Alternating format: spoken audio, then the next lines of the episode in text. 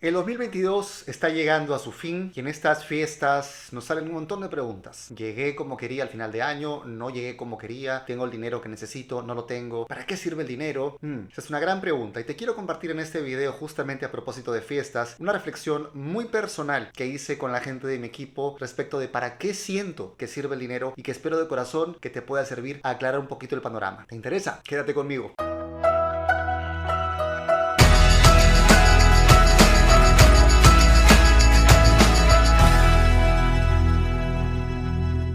Hola, ¿qué tal? Mis queridos loquillos y loquillas de Revolución MLM los saluda José Miguel Arbulú.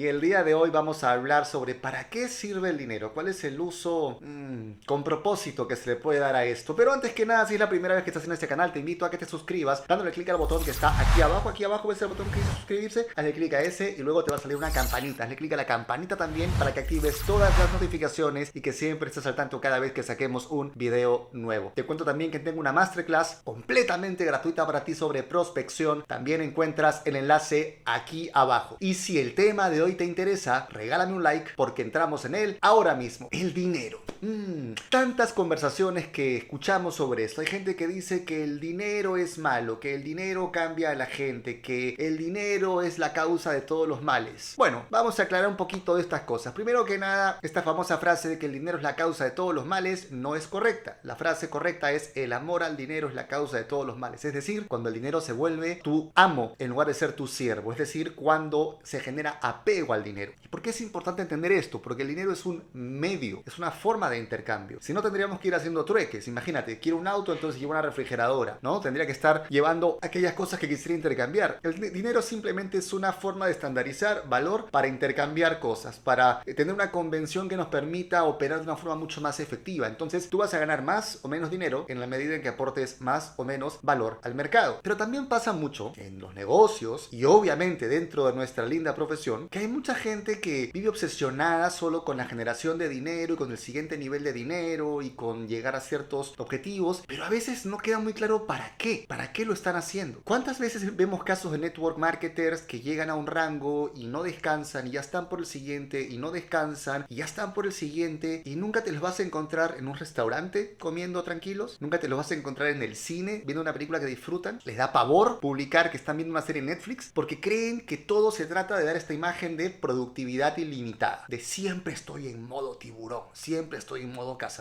Bueno, por acá viene un poco esta reflexión, porque conversaba con, con una amiga, pero también con gente de mi equipo sobre qué enfoque darle a esto, qué enfoque darle a los rangos, y te voy a compartir cuál es el mío. Sí, como siempre digo, no me creas nada, simplemente escucha lo que tengo que decir. Si te hace sentido, quédatelo. Si no te hace sentido, no te lo quedes. Primero, el universo te da tres recursos para administrar: dinero, energía y te da tiempo. Y digo administrar porque no son tuyos, te los prestan. Ahora, el dinero que tú gastas lo puedes recuperar volviendo a trabajar. La energía que gastas la puedes recuperar también descansando, pero el tiempo que pierdes nadie te lo regresa. Entonces, de estas tres cosas, la única irrecuperable es el tiempo. Y lo que pasa con mucha gente cuando ve el dinero es que prefieren no invertirlo y perder tiempo, cuando podrían usarlo para ganar tiempo. Y acá vienen justamente las cuatro formas o los cuatro enfoques que yo le doy. Para mí el dinero sirve para cuatro cosas. Primera, vivir experiencias. Un viaje, una comida, una excursión, un espacio de compartir con gente, un vino que querías probar o un lugar en general que querías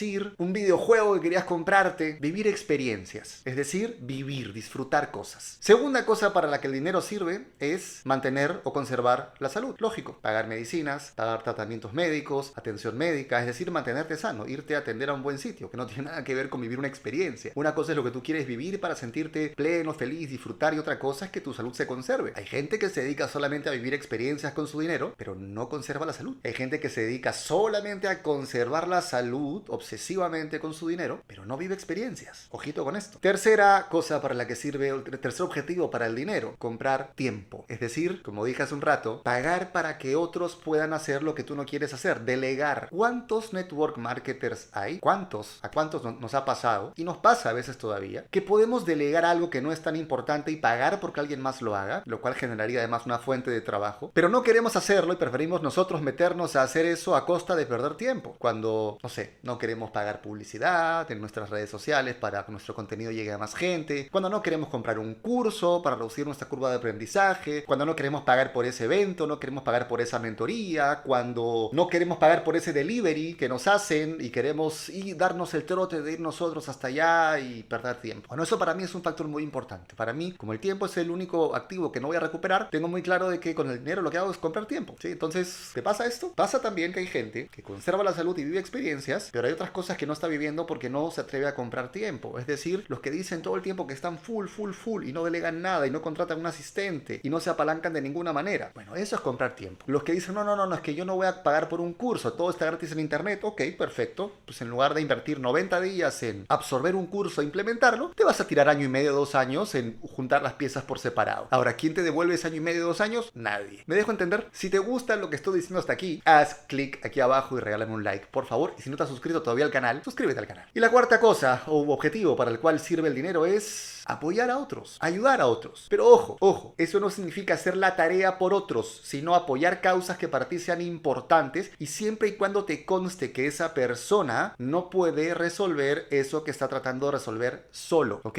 Si yo le doy dinero a una persona que nunca lo sabe conservar, que nunca lo sabe administrar, que nunca lo sabe guardar, y creo que estoy siendo generoso de esa manera, lo que estoy haciendo es prácticamente igual algo similar a darle alcohol a un alcohólico. Le estoy dando a una persona un recurso que no sabe gestionar y al que probablemente se ha vuelto adicto. Entonces, si vas a apoyar o vas a ayudar, que no sea para cortar el aprendizaje de nadie, que sea para ayudarle a potenciar mejor un proceso en el cual esa persona está comprometida y que te consta que no tiene otra forma de poder manejarlo, de poder resolverlo. A veces pasa, por ejemplo, obviamente, que tenemos alguna urgencia médica de alguien que queremos. Obviamente eso, si no hay dinero, no se puede resolver. Pero a veces tenemos el amigo que siempre pide prestado, ¿no? El familiar que siempre está gastado porque nunca gestiona bien el dinero y te pide más, te pide un poco más, o tienes la gente incluso, ¿no? Que como es cercana a ti por familia o lo que sea, juega la carta de pero soy tu familia, no me vas a prestar. Cuidado con eso. Porque hay gente que también pasa, que vive toda la vida. Y ojo, retrocediendo un poquito, hay gente que vive toda la vida, porque me salté esto, solo tratando de comprar tiempo, pero no vive experiencias y no cuida su salud. Y hay gente que vive toda la vida ayudando a otros, pero no vive en ellos. Y este es un punto muy importante que, muy importante que quiero llegar porque fue una reflexión que hice con la gente de mi equipo justamente. Cuando les hablé de estas cuatro cosas, que son vivir experiencias, conservar la salud, comprar tiempo y ayudar a otros, yo les dije, ¿cuántos de ustedes chicos, y esto no es un juicio, simplemente es una reflexión. ¿Cuántos de ustedes les ha pasado a ustedes mismos o con gente de sus equipos que cuando les preguntan cuál es tu porqué para hacer tu negocio, siempre dicen solamente cosas que tienen que ver con ayudar a otros, pero nunca dicen cosas para ellos? Y creen que eso es un mérito. Es decir, nunca declaran nada para ellos. Y es que tenemos esta mentalidad muy latinoamericana de pensar que querer algo para nosotros está mal, que eso es ser egoísta, que mi primera labor es tengo que resolver los problemas de mi familia, tengo que ayudar a mi familia. Y una cosa es apoyar y otra cosa es pagar las cosas a todo el mundo. Cuidado con esto, porque es una trampa gravísima en la que puedes vivir siendo sangrado y eh, destruido económica y emocionalmente por personas con las que tú supuestamente estás obligado a cumplir y no es así. Te voy a decir una cosa, el vínculo sanguíneo no es una carta blanca para hacerte leña a ti, ni para saquearte, ni para sangrarte, ni para vampirizarte a ti. El vínculo sanguíneo no es nada si no hay algo ganado en la cancha, en el trato, en el día a día. Entonces, no hagas la tarea por otra gente, no sientas que tienes que resolver la vida a los demás no sientas que no eres buen hijo, buen, buen hermano, padre, lo que sea, si no estás pagando todas y cada una de las cosas que otra gente podría resolver si se pusiera las pilas. Nuevamente, no estoy diciendo que no ayudes en casos extremos, pero hay una diferencia entre ayudar versus ya simplemente maleducar a esa persona y que no se lleve ningún aprendizaje. Y te lo pregunto, ¿no? ¿Cuántos de tus porqués tienen que ver con algo que tú quieres para ti? ¿Qué tan avergonzado estás de decir lo que quieres para ti? ¿Qué tanto te has quedado cuando te preguntan tus porqués en decir cosas que suenan muy políticamente correctas y bonitas para la como quiero impactar vidas, quiero ayudar a mi familia, quiero impactar a mi comunidad. Lindo, maravilloso, pero solamente quieres eso. Y una vez que ayudes y que impactes, ¿qué quieres entonces? ¿Hay algo que tú quieras que te mueva a ti? ¿Tienes planes personales? ¿Tienes objetivos personales? ¿O todo está en función de ayudar a que otra gente cumpla cosas? Así que nada, si este video te ha gustado, te pido como siempre que me regales un like, que lo comentes. Me encantaría que me cuentes aquí abajo qué opinas de esto, si tenías en cuenta estas cuatro cosas para las que el dinero sirve, cuáles sí, cuáles no tenías en cuenta. Y si estás cayendo justamente en esto de no declarar nunca un porqué para ti y si eso te está pasando factura, ¿ok? Y que compartas este video, por favor, con toda la gente a la que le pueda servir, que hay muchas personas allá afuera necesitando información como esta. Aprovechen de desearte unas muy felices fiestas y que el año que viene, que no existe en realidad, es un día más. Que entiendas que no hay año que viene, que entiendas que no cambia nada porque cambia la fecha. Y esto lo vengo diciendo todos los años siempre en este tipo, en este tipo de videos. Siempre me encuentro con personas que tienen estas cábalas de año pensando que algo mágico se va a alinear fuera y no se dan cuenta de que lo único mágico está dentro de ellos mismos. Así que espero que te des cuenta de eso. Espero que dejes de pensar en cábalas, trucos y cuestiones mágicas externas pensando que un número va a hacer las cosas diferentes y que tú te pongas las pilas para hacer las cosas porque tienes toda la capacidad para poder hacerlo. Y como siempre, te dejo con más material para que sigas creciendo en tu vida y en tu negocio. Hasta la próxima.